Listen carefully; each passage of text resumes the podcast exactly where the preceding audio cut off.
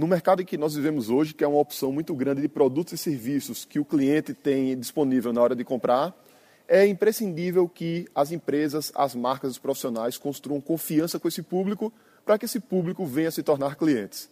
Existem três formas de você construir confiança com sua audiência e é sobre isso que nós vamos falar nesse episódio.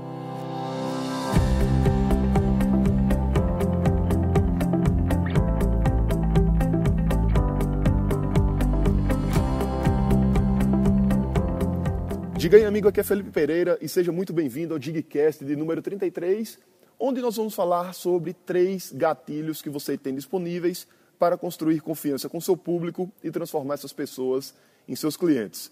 Eu estou aqui em Brasília, vim para o Mastermind do Legacy, um dos masterminds em que eu faço parte, onde nós nos encontramos três vezes ao ano para discutir empreendedorismo, negócios e marketing online. E dentre as discussões, estávamos discutindo várias estratégias para você construir confiança com seu público. E eu vou te falar nesse episódio três dessas estratégias. Primeira das estratégias é o que nós chamamos de gatilho da reciprocidade. Basicamente, o que é, que é um gatilho? O gatilho é alguma coisa que você utiliza na sua comunicação que quando você faz uso desse recurso, ele estimula o teu público a fazer alguma coisa. Então, o ser humano ele é alguém, é algo, né? Que ele toma uma decisão que não é 100% racional. Então, as decisões que nós tomamos, elas são bastante emocionais e o cérebro humano, ele toma vários atalhos para tomar uma decisão. Então, por exemplo, na hora que a gente vai se reunir um grupo de amigos para discutir onde é que a gente vai jantar, a gente não cria uma planilha mapeando todos os restaurantes, colocando todos os critérios de escolha do restaurante, para a partir daí a gente escolher o restaurante para onde vai. A gente simplesmente alguns amigos dão uma opção, outra opção, e a partir dessas opções que são colocadas ali na mesa, né, ali na discussão, três, quatro, cinco opções, rapidamente o grupo discute e escolhe o restaurante para onde vai.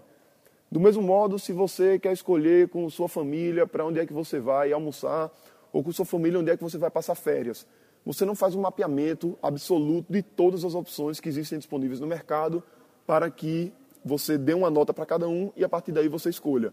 Tá? Basicamente, a gente vê com essas opções que vêm na mente no primeiro momento. A partir dessas opções, a gente faz uma análise rápida com as outras pessoas envolvidas e automaticamente já chega numa conclusão rápida em questão de poucos minutos. Então, esse tipo de atalho, ele existe para que nós possamos poupar energia e poupar tempo na hora de tomar uma decisão. Inclusive, isso é uma coisa que vem lá do, dos primórdios do ser humano. Então, imagina que o homem ele está lá no meio da, da floresta, né, o homem das cavernas, tem uma determinada ameaça e ele precisa tomar uma decisão rápido para que ele possa fugir de uma determinada situação, ou ele não pode perder muito tempo consumindo energia, para pensar, parar, raciocinar, leva tempo, isso consome energia, e quanto menos energia a gente consumir, melhor, porque vai sobrar mais energia para fazermos outras coisas, outras ações. Então, esse funcionamento do cérebro, baseado nesse tipo de atalho, em tomar decisão baseado em, em algumas informações, não é um conjunto completo de informações, pode ser usado do ponto de vista do marketing, do ponto de vista da comunicação.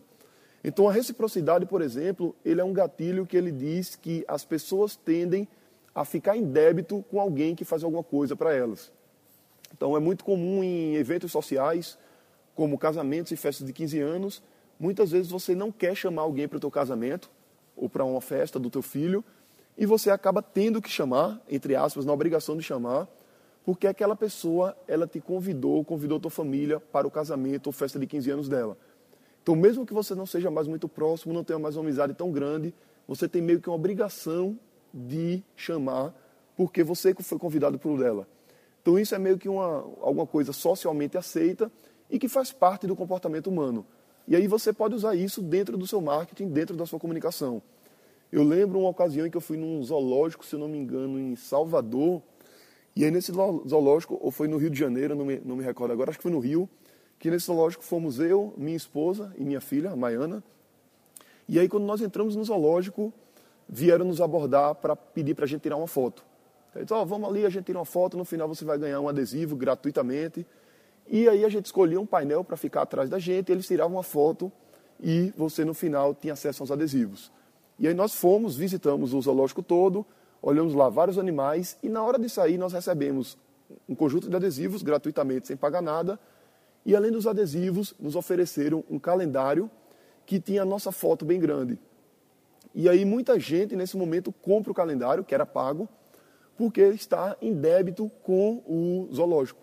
Então, pô, o zoológico foi lá, tirou aquela tua foto, foi gratuito, não te cobrou nada, te deu uns adesivos bem legais que você pode colar onde você queira, e depois ele te oferece, no momento que entrega o adesivo, aquele calendário. Você fica meio que em débito com ele, porque ele fez aquele serviço para você gratuitamente e é meio, cara, como se fosse um, sei lá, uma sacanagem você não aceitar o produto vendido dele.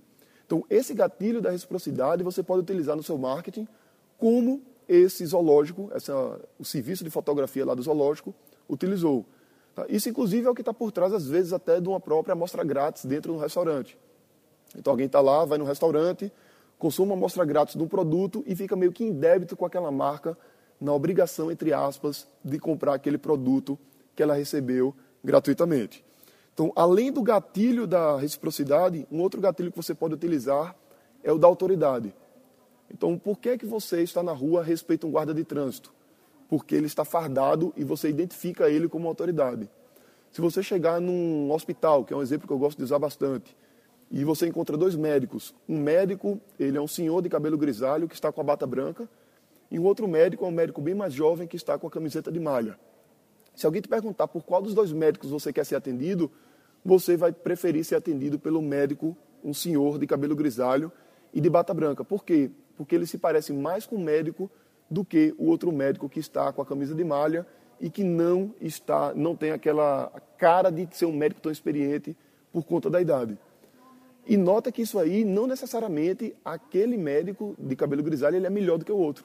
O médico mais jovem pode ser, inclusive, mais competente do que o outro. Porém, ele não aparenta ser mais competente por conta da roupa e por conta da idade nesse exemplo em particular.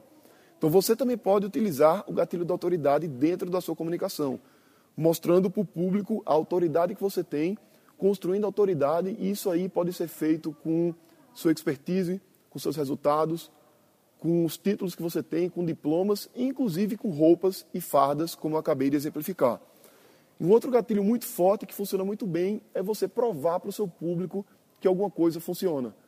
Então você está lá vendendo o teu produto, você quer dizer que aquele teu produto gera um resultado X ou um resultado Y, e você pode provar isso mostrando pesquisas, mostrando estudos científicos que falam aquilo que você está trabalhando, mostrando matérias de jornais, matérias de revistas, depoimentos e estudos de caso de pessoas que são teus clientes que estiveram aquele tipo de, de experiência com teu produto ou serviço e que estão bastante satisfeitas com os resultados que vem tendo. Se você constrói reciprocidade com seu público, o público confia em você. Se você se mostra uma autoridade para o seu público, o público também tende a confiar em você.